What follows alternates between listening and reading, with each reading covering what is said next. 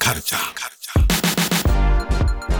時刻は10時17分です TBS ラジオアフターシックスジャンクション2パーソナリティの私ラップグループライムスター歌丸ですそして月曜パートナーの宇垣美里ですさてここからはキューバ世界の見え方がちょっと変わるといいなの特集コーナービヨンドザカルチャというーことで早速ですが特集ゲストをお招きしましょう覆面プロレスラーのスーパーササダンゴマシン選手ですこんばんこんはばんは。よろしくお願いします。よろしくお願いします。可愛いジャケットってねち言ょってましたけっとおどしゃれ素敵で素敵してしまいましたですよはいおじさまおじさま可愛いお じさま、おじさま。おじさんのおじさんの服を着てます。はいいえいえいえということで改めてスーパーササダンゴマシン選手のご紹介ですはい、スーパーササダンゴマシン選手は DDT プロレスリングに所属する覆面プロレスラーでありながら家業である堺正規株式会社の代表取締役社長自腹で放送枠を購入した BSN 新潟放送のラジオ番組「スーパーササダンゴマシン」のチェ・ジバラのメインパーソナリティも務めていますさらに自身のプラモデルを発売するなど着々と業種を広げておりますまさに文武両道の男いやさ文武ビジネス賛同の男でいらっしゃいますはいそんなスーパーササダンゴマシン選手をお招きしてお送りするのはこちらの企画ですタイトルコールお願いしますはい、えースーパーサソランゴマシンの関東不思議発見サービスエリアパーキングエリア編でございます。パラパパーンはいということで「不思議発見」のね、はい似て非なるそうです聞いね。たことあるなーっていう感流じのれているわけなんでございますが、改めまして、えー関東不思議発見とはどんな企画なんでしょうかはい、私スーパーサソランゴマシンが関東の駅や町、えー商業スポットから不思議スポットまでいろんな場所に出向きですね、そこでのベストポイントや発見したことなどをクイズ形式でプレゼンするという関東不思議発見でございます。ロケ企画はねロケ企画ですね昼間心霊スポットとかもいろいろやってますけども、はいそんな中で関東不思議発見シリーズということ完で成形ですね。完成形完成形です。ありがとうございますは完成形です。はい、前回は、えっと羽田空港第一ターミナルをやっていただきまして、本当はね次第二って言ってましたけどちょっと羽田空港ねそうあですねのご存知の事故もありまして、ちょっとね不思議発見とか言ってる場合じゃないんでそうちょっと落ち着いたタイミングでまた再開させてもらえればと。もちろんでもね羽田ははい我々常に利用してますから、んあのそちらの不思議がけもいずれはやりたいと思っておりますが今回はでも確かに、えー、とサービスエリアパーキングエリアあのこの番組「アフターシックスジャンクション」あのワン時代は交通情報の皆さんとあやっねてましたね、はいあの絡みがあってそれはすごく一つ僕大事にしてるところだったんですけど、今はこのコーナーなくなっちゃった分やっぱりはい交通情報的なるもの、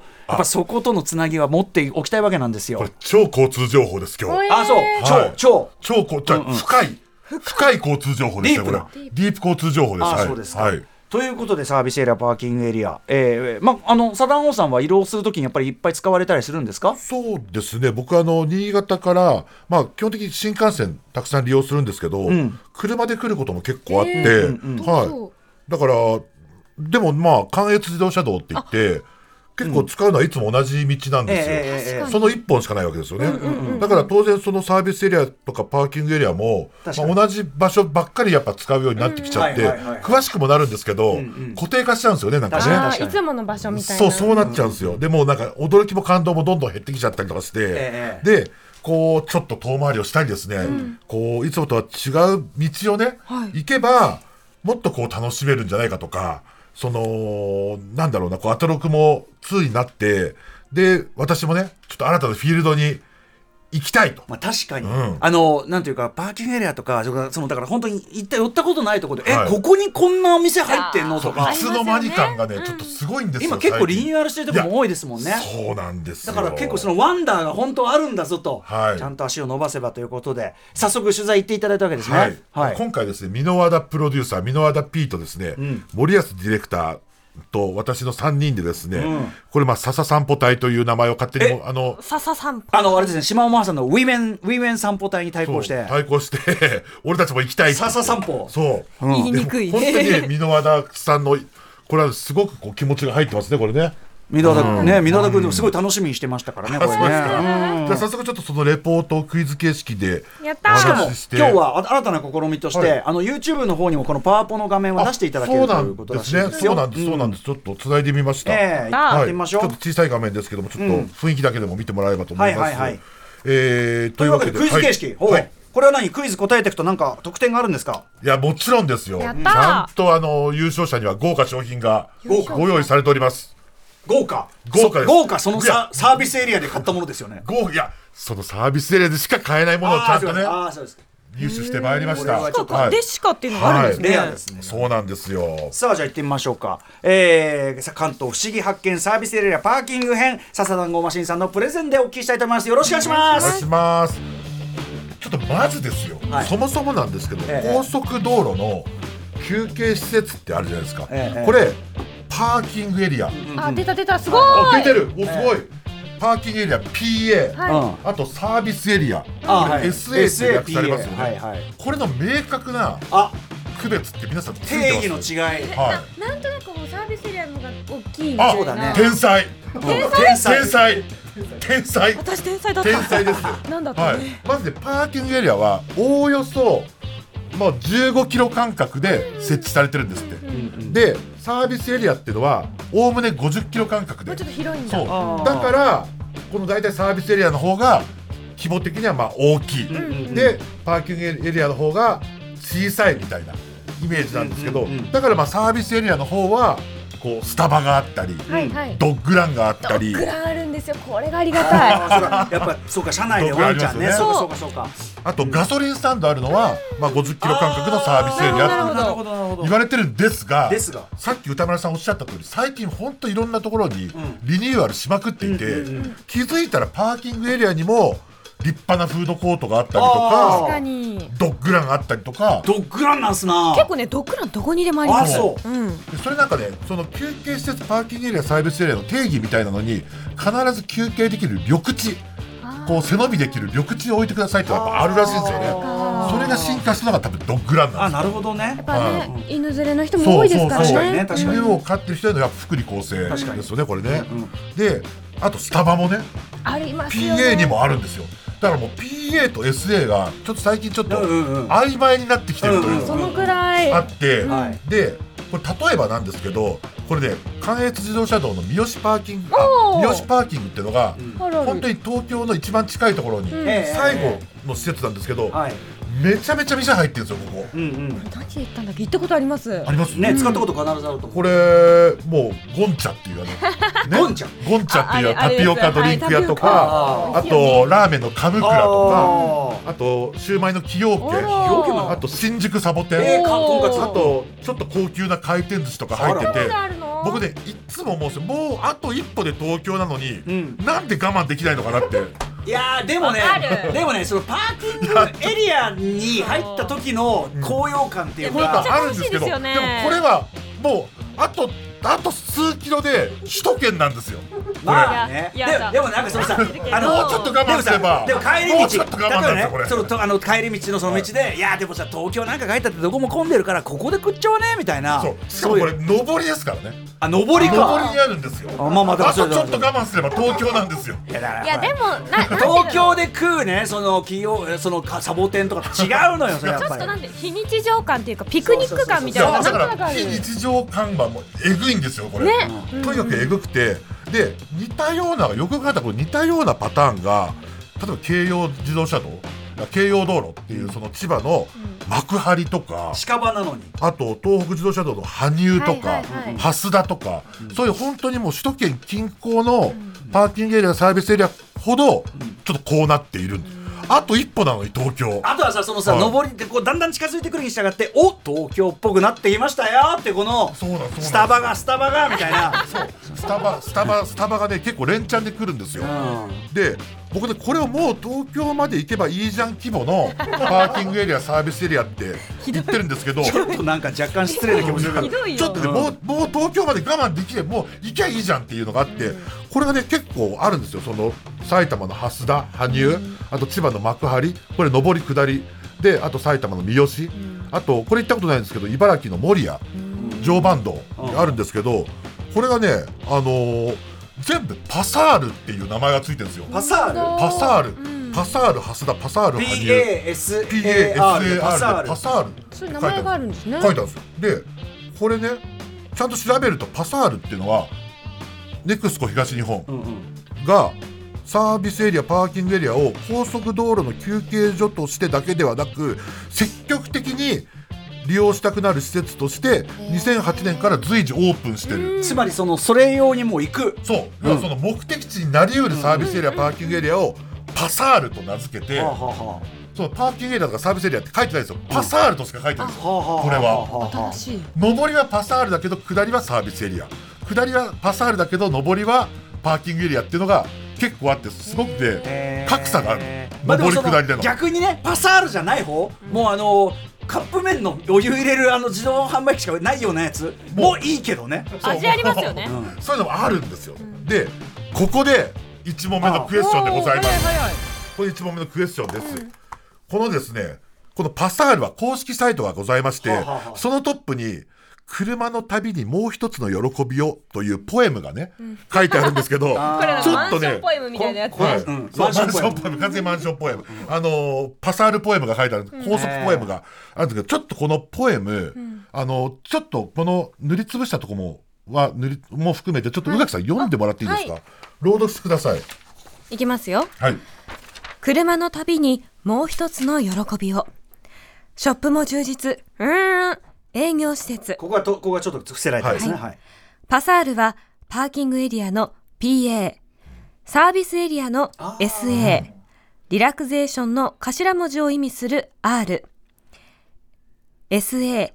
でゆっくりゆったりとくつろいだ時間を過ごしてほしいという思いから パサールは生まれましたあー確かに BASAR ああなるほそどうなんねですよたくさんのショップやくつろげる空間をご用意してお待ちしておりますとのこと、はいはいはいはいそうなんですでよもなんか言われるとパサールああそう PASA なるほど PASA であーであとなんかスペイン語とかのなんかそういう単語の意味も入ってパるサールらしいんですけとど、かねあーそう、ねうんということでちょっとお二人にはですね、はいこのこのねパサールが提唱してる新概念があるんですよこれが新概念ショップも充実したほにゃらら営業施設のこのほにゃららに入る文字、ショップも充実ほにゃららほにゃらかっこつきね、うんショップも充実ほにゃらら営業施設そうこのほにゃららえほにゃららほにゃら形容詞ですねそうこのほにゃららっていう新語なんですよこれ信号新語なんですよこれ新語パサールが提唱する新概念なんですよそうなのあじゃあそうもともとある言葉じゃないんだないんですよ楽しいとかではないとい言うこうと二人とかでもないんだないんですよだからまあ大ヒントですけど、はよくデパートの地下の飲食店コーナーをなんて言います、デパ地下デパ地下あーあーあでーエキュートとかに代表される駅の中のショッピング施設を駅中駅中って言うじゃないですか、うんうんそれの仲間それの第三のそれですあー第三の第三の概念そのななんかとにかく略称だよねじゃあねはあさあそれを書いてほしいです。そちょっとの待って要はその駅中、んあとデパ地下に匹敵する高速道路のサービスエリアのことをこう言わせたいの。彼らは今 こう言わせたいのこう言わせてはずなんかバズらせたいのこう流行らせたいのそれを、えー手元のおひフリップにお書きくださいはいシンキングタイム30秒ですでもでも私はこうだと思うおおおおおいおいおいおいおいおいおいおい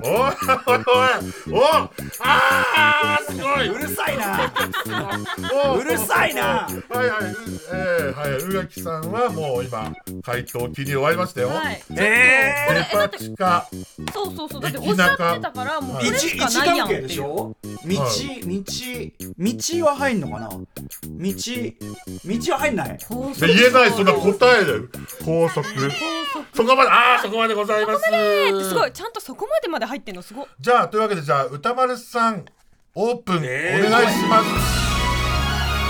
あまず歌丸さんからお願いします。待ってください。まあそのあのデパ地下とかね、えっ、となんだっけさっきのえっ、と駅駅中な駅中があるからちょっと、あの想像性には欠けますが、まあ道道中あ私もー道中あ宇垣さんも道あ本当だ中。ねありゃえそうだからそう、まあでも道の中道の中ほどにある、道中とも言いますよね。そうそうそう道中もあるし街中みたいなさ、そうそうそうそういうあれとも駅中って言かったかるからこれ、これの、やるのに広告代理店多分いくらぐらいの予算もらえたと思います。結構、決めるのもらえそう で全す員の方はそれはパサール構想。はいえ私ちょっとこえれでお金もらっえこれだったらちょっとーこれだってこれだったら僕うんあのスタッフがこれ出してきたら、はいもうちょっと考えようかってそうそうもうちょっとひねらないみたいいう可な能性がありますけども、じゃあ、正解の方オープンいたします。正解はですね、どうだショップも充実、道中営業施蒸気も設、二人とも大正解でねえす。ちょっと表記一緒表記も一緒いそう、漢字の道にカタカナで中で、道中。やでも道さ中ってでもさそのいや、正解したんだから喜んでくいださやいそよの。言い言い当ててるようで 正解当しててるてねえんですからっていうか当さてたけどこれはなんかそのでも聞いてないは初耳な割になんかやったった感ないんですよ手ですかあだってさ道中ってほなんかさよくない道のど真ん中みたいなさそうそうそうそう危なっかしいしさなんかさ違うの感じ正ま解すしよたねるんですから、なんか中央こ分れ離帯こみたれいな何億円っていう案件ですよこれ多そうそうそうそ分うこれ多分な広告代理店何億円っていう奥何億円っていう案件ですなんかよ中洲にあるんだったらまあわかるけど あどんどん行けてどんどん今度行きましょうねあ道中はいあなるでほなどんかねで早速なんですけども、はいその後我々はね実際今日その埼玉県東北自動車道の蓮田サービスエリアのは上り、いはいはいうん通称パサール蓮田というところにパサール蓮田行ってまいりましたこれね赤坂から1時間ぐらい、距離的には、で2019年にオープンした最新パサールですこれ、へ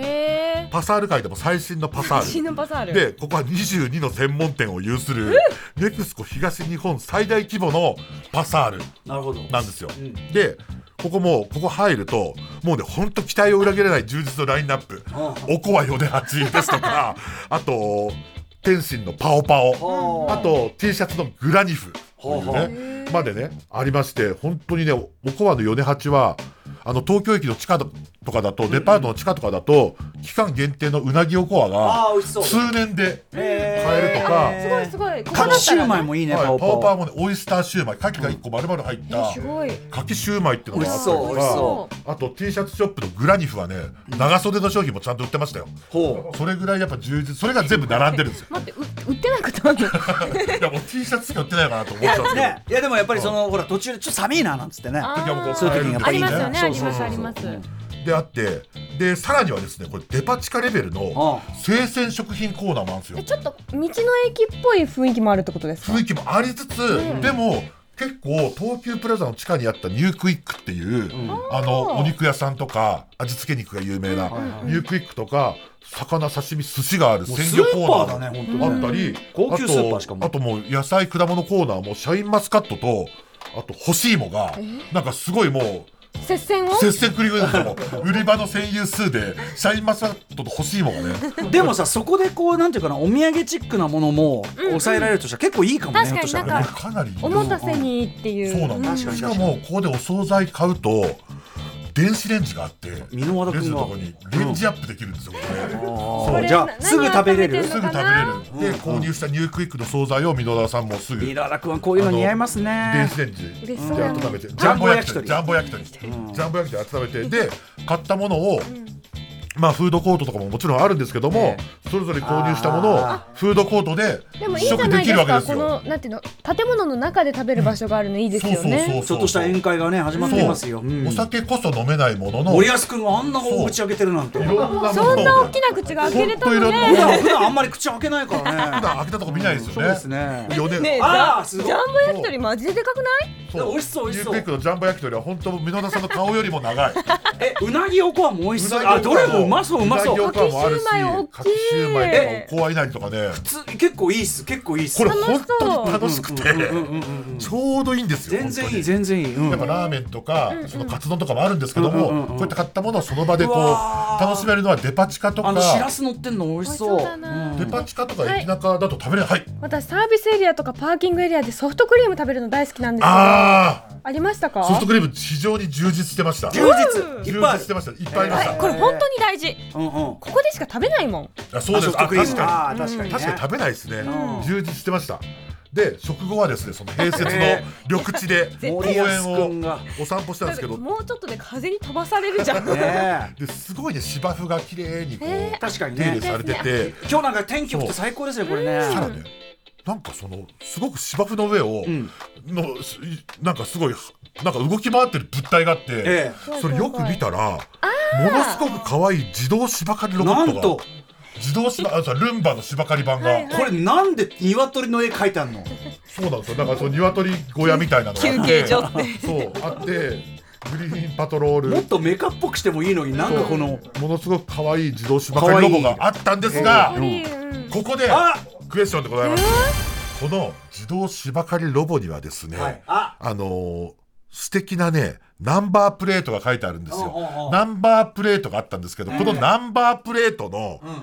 ん4桁の数字をですね皆様想像してお答えいただきたいんです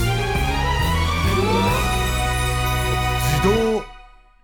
自動芝刈り機の、自動芝刈りロボのナンバープレートにある4桁の数字、もちろんダジャレです。あのー私どもね、私立語呂合わせ大学という年度の語呂合わせをね、やるやつをこの間、あの他のポッドキャストでやったんでね、はなんなんごめん、僕あの四桁四桁4桁、 4桁です。芝刈りでしょ、だって、はい。芝刈り蓮田、はい芝刈りか芝刈り、蓮田関係ありますハスダね、あんま、ハスダはね、歯っていう、歯ってあー頭文字の歯で表現されてるなんんだで、じゃあ歯の、なんなんなんなんです。芝刈り芝芝自動も入るんだったらね、自動入りますかね、どうでしょう自動入らないかも。よ入りません自動入りませんあそうですか、芝刈刈り刈り、り芝はもうこれだよね、芝はねはいはいはい刈りだよな、刈りがわかんないあーヒントヒント、うんヒントどうしてやっぱ目的というかね彼らのやっぱ希望が込められてますああ、わかった、こんな世の中を使い作りたいっていう希望がえ芝ゼロああじゃあかけた方から出してもらっていいでしょうかお先にかけた方あのね、はいこの一自文字動だけで、いしあのね、一文字だけ、これなんだろうな、芝、えー、うん、こんな世の中を彼らは目指したいこんな世の中を実現したいっていう気持ちがね込められてますよそのおそう芝刈りロボにはじゃあ歌丸さんからお答えいただきましょうかこの芝刈りロボットのナンバープレートの4桁の数字ちょをちょっとここまあが何自信ないんですけど、485にしちゃったけど、4850、とにかく芝綺麗とか芝美麗とか、芝、ああただちょっとうまく浮かばなくて5にしちゃいました。 4850で、うん、芝、こ芝これ、これ、あーこれ、あ、ちょっと待って、こう変えよう。あおあーマジずる。いいよ全そん然大なあ丈る夫か全共然通大テ丈ス夫でトすでよこんな15秒で揉めてんだあーなるほど、あじーゃあ宇崎さんお答えください四橋七四、で芝なし。芝なしでもね皆さんなしはダメじゃないの ダメか。あなしはダメじゃんって言いましたねうんうんじゃあ言いますよ正解はですねあ9374で草草なしなしでしたああ、芝じゃなかった。芝はなくしたくないんですよ彼らは芝は必要だもんね芝は残したんですでよも雑草雑だ草をなくしたんですよもしくはなんかあのタイマー反対みたいなそう いうそうそ うねこと草はがダメってこだとからね。草なしなんですよ草なしか草なしだったんですよね。なし正解なしは合ってたこれさそう読み仮名振るなよ草なし。確かにわざわざさ九三七四の上にカタカナでスマートじゃねえなあれあれ良くないですよね。うんあれは良くないよ。なんなんと腐してますけどね二人ともね。ずっと二人とも腐 してます。しかもさ横にひらがなの歯があるからさなんか歯草なしみたいになっちゃってさ あ確かにお確ーかに。やだ。ねじゃあどんどんいきますよ。続きましてはですねこの後ねこの後我々はさらに一個。その一個先の、はい東京から一個先のあまた行ったのサービスエリアパーキングエリアもう一個行ったんですはしごしたんですはねい。、それがですねえ羽生パーキングエリアんの上り、ここえパサールじゃないですよ羽生パーキングエリアの上りここ通称鬼平江戸所と言われていて、はいはい池波正太郎先生の鬼平繁華町のはいはいコンセプトパーキングエリアになってこまれすすごくないすごいですよこれえここれれアミューズメントパークじゃんそうなんですこれどうぞこれパンフレット見てくださないいこれ羽生パーキングエリア本当にねこれも1時間15分ぐらいだえよねマジですげえんだけすどごい。え、なんかここに行きたい。ね、そうあだからまさなんにかそれですようん。これで2000これ2009年ぐらいに、もちろんこのなんか羽時生代劇のはセットみたいなはいそう下りがパサール羽生なんですけどそうですね。なんか普通そうの方の羽生パーキングエリア行ったことある気がしたんだけど。それも軽い和モダンテイストなんですよ、えなんだけどこっちはもうゴリゴリでえもう完全に江戸村みたいなそうこれはもう東京の入り口っていううんうん明確なやっぱこの意意識を持ってなるほどねですごい再現度でこれすごいいあの日の宮蔵もあったりねあったりとか、うんでもう木材も全部エイジング加工されたりとあかーして。はいすごはいいあとその看板も大宮だなんだそう全部、まあ、おにぎりに出てくるお店とか、うんうんうそういう池上作品に出てくるお店とかメニューえが再現されてるんですけど、その中でもいろんなメニューたくさんあるんですけど、ええこれ一番僕たちが食べたかったのが、うんうんこの、えー、シャモ鍋五鉄というああそういうこと鬼平が大好きだったうんうんうんお店でのこのね名物の一本うどんといいやうのこれがもなんだこれななな一本うどんっていう一本うどんあの開発に3年費や開したっ発て書いてある3年あの、はい、日本橋玉秀さんが開発3年費用した、ちょっと太いそう太いぼよーんとしたこれを麺と呼ぶか否縦か3横4セン縦3センチ横4センチぐらいで長さ40センチある巨大な小麦粉の 棒です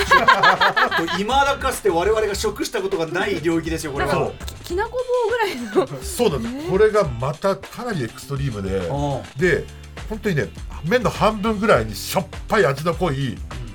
つゆがええ染み込んでて、ああ食べただけでつゆ全く絡まないんですけど めちゃめちゃしょっぱいんですよ入ってんだはいえ全部これは入ってて何鬼兵出てくるんですか鬼兵に出てきてこれ出てくんだ鬼兵鬼兵の中でも最も問題作と言われてる短 編「男色一本うどん」っていうタイトルあの「男食一本うどん」っていうのがああっーてこの一本うどんを食べに行った鬼兵の後輩同士あがーあのそこで悪い盗賊に捕まって「あーあの一本うどん好きなの君」って言ってあーナンパされてあー鬼兵必死に探すんだけどあーあの見つかった頃にはとんでもないことになってるあーひどい目に遭ってる「男食一本うどん」っていうあらやだなんでそれをあわざわ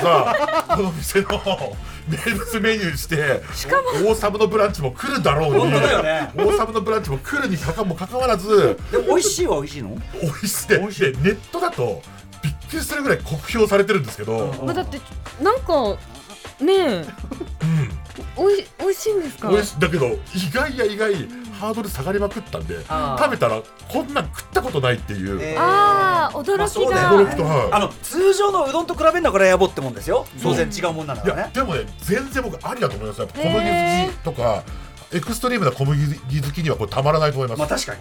しゃも鍋うまそうだもんねやっぱねそうひっつみとかねあとうなぎもね5000円ぐらいのうなぎとか売ってたりとかして、いいすごいとんでもないのがあるんですが、んこのお店なんですけども、んあのあっちのあ食べてる水原さんが食べてるお店ですえねだからこうやって見るとやっぱすっごく大きいですね大きいし太いし、うんとにかく水原さん食うの早かったですね、死んだこと食べるの早かったですそんな一食べ本まらあれでもるうまうまがってんでしょこれはねだからね早食い対決やりましょうよって言ったけどみんなで却下しましたそれ はそんなことする必要ないのよ絶対やめなさい危ないでさらにはですねあのくず餅の船橋屋さんというね、あの社長が有名なくず餅船橋屋というお店があるんですがここでもですねクエスチョンでございます最後のクエスチョン、うんこのねくず餅甘味船橋屋さんの、えー鬼平江戸所店があるんですが、この、えー船橋屋鬼平江戸所店の限定の鬼平の世界観が存分に反映されたくず餅がございます。鬼兵の世界鬼観平の世界観が存分に反映されたくず餅があるんですよ鬼。平の世界観ってだって江戸江そ戸うのですね。江戸どんなくず餅でしょうか皆さんお考えください。世界観っそてう界観船橋屋鬼平江戸所店限定鬼平の世界観が存分に反映されたくず餅どんなくず餅何なんとかくず餅はい何々風くず餅という何々風はい何々風くず餅というはあだってこれも商品企画ですよ江戸風じゃなく江戸風ではないんでね江戸風すとよ、か鬼平風みとかんな江戸風みんな鬼平風です鬼コロ鬼メンチとかね小判コロッケとかそのいろいろなものありましたよその中でもこれね俺は鬼平に出てきても私何一応これじゃあこれでいきますねちょっと待ってねこれあそこああダメだ急いでどどうしようえっおいと共通テストなら終わりだよこ れかけた方からかけた方からえっと答えじゃあ私からいきますよ。はいえー、鬼平ハンカチの、ね、の、えっ、と、世界観が、はい。反映反映されたされたくず餅。くず餅こちらです限定くず餅。ドン鬼大、あ悪大官風くず餅。悪大官風くず餅だから、お主も悪よの、みたいはないはい感じで、くず餅に見えんだけど、その下見ると、小判小判と生か、吹き色の現 生、キャッシュバック だったら食べたいわちなこれ実弾が、実弾が入ってる。うん。ちなみにあのいや鬼平江戸どころこれ10周年なんですよこのえオープン10周年なんですけども、それにあの記念した100円のなんか商品券がキャッシュバック実際されました、え出た、はいキキックバックならのキャッシュバック実際ね。キャッシュバックされましたこれ、だから、だからこれ、だから、キックバック風と呼んでいただいても結構です。キックバックくず風餅あのこれね全然採用されてもおかしくない世界線です、あーこのそ中うそう悪くない悪くないあーそうはでいす宇垣さんどうします宇垣かさんえちょっと待ってえっとえっと私 こそれんなまでに全部1.5あ問の成功してますからねなあの鬼兵がよく分かってああなるほどまあでも江戸確かに江戸江戸江戸江戸江戸江戸これで全部ヒントちなみにね、これヒント全部問題に入ってます、過去の。え今日の。今日の私のプレゼンに。道中とかね。うん。道道中と草なし草なし草なしとかね。えー入ってます、これ大ヒント。大ヒント、もうちゃんとね、誰でも答えられるんだこれ、両問です。へえ両両門両門です。我ながら両門です。両こ門れ我ながら両門です、これ。いや違もうラジオ、あ、ほら、いいですね。これ、スタバレズズが出はいじゃあ見せてカメラに出してください。せーのドン鬼兵ゼロお二ー、ゼロ鬼にヘイヘイと書いてあっ鬼て。ヘイ鬼ヘイ鬼ヘイヘイ鬼ヘイヘイちょっと洋風なんですかねう。草なしに引っ張られちゃって、はい え何鬼鬼なんで消すんですか、正解するあまりに自信がないので消してしまいましたさあじゃあ正は何解でしょう参かります、はい正解はですね、えー船橋や鬼平鬼平の世界観が存分に反映されたくず餅は正解はですね一本うどん風くず餅でございますマジでふざけんなよ船橋屋が誰が鬼平がいやなん誰がかそのこれはちょっとだ けその悪ふざけみたいなえこれさ何これは一本うどん一じゃなく本うどんて風一本うどんの形をしたちゃんと発酵スイーツくず餅です長いくず餅長いくずそ餅もそも一本うどん自体俺今日初めて見たのよそれそれ一ふ本ーんとか言われてもくず餅なんですよこれすごいんですよねあじゃあちんとね押してんだ縦軸作ってくるんですよでここまで来たら男色一本うどん読んでからいかないとうねんちゃんと準備していかないとここはちゃんとあの商品の説明のところにあの暖色一本うどんでおなじみのってこっちは書いてます。正気かよ皆さんご存知みたいなあの暖色一本うどんでおなじみの一本うどん風くず餅ですって書いてますあ。こ美味しいれんね、だあの本当に箕輪田 P も森保 D もね大満足。お腹いっぱいでしょ、はい一本本家うどんに一本うどんもしのぐ一本うどん館しのぐってし何のぐで、これ、えーなんとですねこれ優勝商品として、テイクアウトしてまいりました。あ一一本うど本んうどん風く風くずず餅餅。テイクアウトできるんだできるんですよ。で、これ、両方とお二人とも、外れましたから、あね、の、外れましたけどえ、え一問ずつ正解されてるので、同時優勝で、一本ずつあ食べていただきます。プレゼントいたします。ありがとうございますはい。はい、うわでもまあ一本うどん食べる前に一本うどん風くず餅で食も、こってのるうちの方が、正直、私は好き。ああそうそんな、はいまあだってくず餅ですものねそうですよ。もともと美味しいものですから。確かにちょっとまあうどんも美味しいんだけど だかちょっとちょっとなんかちょっと聞き捨てないらうどんってねあらまあ用意したした森保君ありがとうお疲れ様でね、しちた、ょうんちょっと度肝抜かれてます今私なんか、えー、ドキッとしちゃっ王たさんこれだけ見るともう食べ物の中も定かじゃないそうちょっとまたい色味とかの問題があってなんかドーナツみたいな感じ違う違う。どうなっちゃったあのね見た目はね、ドーナツあそんなれおかしいは許さない それはあの違う、ー、要はこう、えじゃあ飯あのちょっといただいてよろしいですか、はい。あの、蜜と、黒蜜と、きな粉と、ごまなんですけどもこ、れやっぱ一本こう、はこういこうこれね、見たこと、わ我々が食べた時より噛み切ってもいいんだよね噛み切っていいです。はい。し死ぬでしょ半分だけど、まあまあうん、 まあだってかくず餅だよねた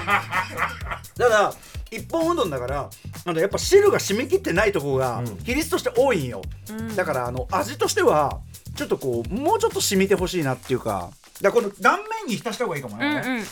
うですね。たっぷり絡めてお召し上がりくださいって感じですねあとあとこまめに噛み切ってった方がいいかもしれない、あ確かに確かに、うん、でも、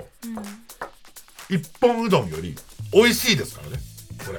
何度も言いますけど、っていうか一本うそどんれよはり全然美味しいです比か較らね。比こ較れ対象が一本うどんだからでしょ本家一本うどん より全然美味しいですからね。さっきもさこれそう言いますけど褒。めてる風なこと言ってたけどさ、はいあのハードルを下げ切った結果って言ってたからねだから違う、違うやっぱあれで、あの怒ら、れあますよの、鬼平江戸ところで食べなきゃいけないものなのかもしれない。うん確かにそねんなテイクアウトできますって言いながらも、確かに本なん当かにテイクアウトしますかっていう感じでした。あのあの世界観で食べたいのかもしそれうまなせん、んそうねなんです、そうなんです。確かにねそこで食うとだからやっぱりさらにね、あーなんかまあ来たし食べとくかみたいな感じが怖がりみたいなところで食べてほしかったです。こんななんか港区で食べるものじゃないかもしれないけど。なんか港区ってほらもっといろいろさ、なんかでも他もね、やっぱね、一応ね、理ちゃんと理屈つけてるのが偉くて、ラーメン一つとっても、そのい池波正太郎氏が足しげく通った対面圏の監修によるオリジナルの中華そばとか、そうそうそうそう。ちゃんとこう理由があるからさ、いいですよね。だからそれねだからパサールが今そのネクスコ東日本管内ではその最上位概念かと言われればそうでもないという。だから向かいでもそういうことが起こらないでもこれは行きたい行きたいそうなねんですこここので世界観あ素そう食べ敵あのもうお土産類とかもめちゃめちゃ充実してまして。そうでしょうね箕輪田君はもう佐野ラーメンを何買うかでもう15分悩みましたからね。全部買えなえ鬼平グッズもあったりするんですかおねグッズも若干ありました。鬼平あの見てだって鬼平金唾とかありますよありまあすーあの鬼平あのちょっと僕まだ見れてないけど去年のあのベストのあれで、はいあのーさ最近リメイクされたあれはがい結構本当に面白いっていう、はいはいあ違うこれからこれからがやるこれからこれからで仕今事年仕掛けにやってて、今年はいじゃああのこれから鬼平やるからすごい楽しみにしてるんであじゃあちょっとぴったりかもしれそうなんでませすんよねそうなんですよ、うんだからこれからまた流行るかもしれないそう確かオにリジナルそ手,、うですね手ぬぐいとかもあるみたい、ね僕すごく本当に僕今まで行ったパーキングエリアサービスエリアの中でダントツ1位でしたね。えだって楽しいもんねはいまずね全部食べ物うまそうなんですなよん。だろうアミューズメントパークですよねもはやね、マジで。でやっぱここ行ったら僕は確かに一本うどん、まあ、の食べざるを得ないすでげすよえねあの例えばメンバーと言ったら何お前ら普通のもんだバカじゃね えの一本うどん頼まねえとかはいどういう料金なんだって食べてうってこうあなんかだからみんな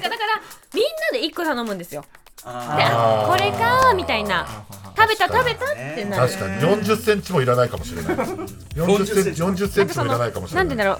い、うねあ取の材ありがとうございましたとい食べたって証拠が大事みたいな感じやでもお食べた土産も本当にあの、はいよかったですなんかでもなかなか食べれないもんですからねね確かに行かなはいいと食べられないとかいらうことで本日はですねお送りしたわけですがぜひ笹団子マシンさんお知らせ事などお願いいたしますお知らせごといやもうねお知らせすることがそんなに絶対あるよないないですないです本絶対あ当るにないでじすゃあないラでイすじゃ。あチェチェジバラチェジバラじゃあわかりました。ありがとうございます。えー、スーパーササダの町田チェンジバラ。 尋問に落ちたみたいな言い方しない BSN 新潟放送で毎週日曜日の夜11時から12時、えーそしてチェジバラの続きが深夜1時から1時半というね、あの、1時間挟んでの90分構成でえーやっておりますので、 関東に、関東にお住まいの方は、ラジコプレミアムでお聞きいただければ幸いでございます。はい、あとプラモデルもままだ、だ、まだ全然発売中でございます。はい、ということで、ぜひこちら、えっと、オンラインショップサイト、笹団子紹介、やってみてください。はいということでございます。ということで、月に一度のお楽しみ、笹団子、笹笹団子マシンさんのプレゼンでございます。本日は関東不思議発見、えー、サービスエリア、パーキングエリア編でした。ありがとうございました。ありがとうございました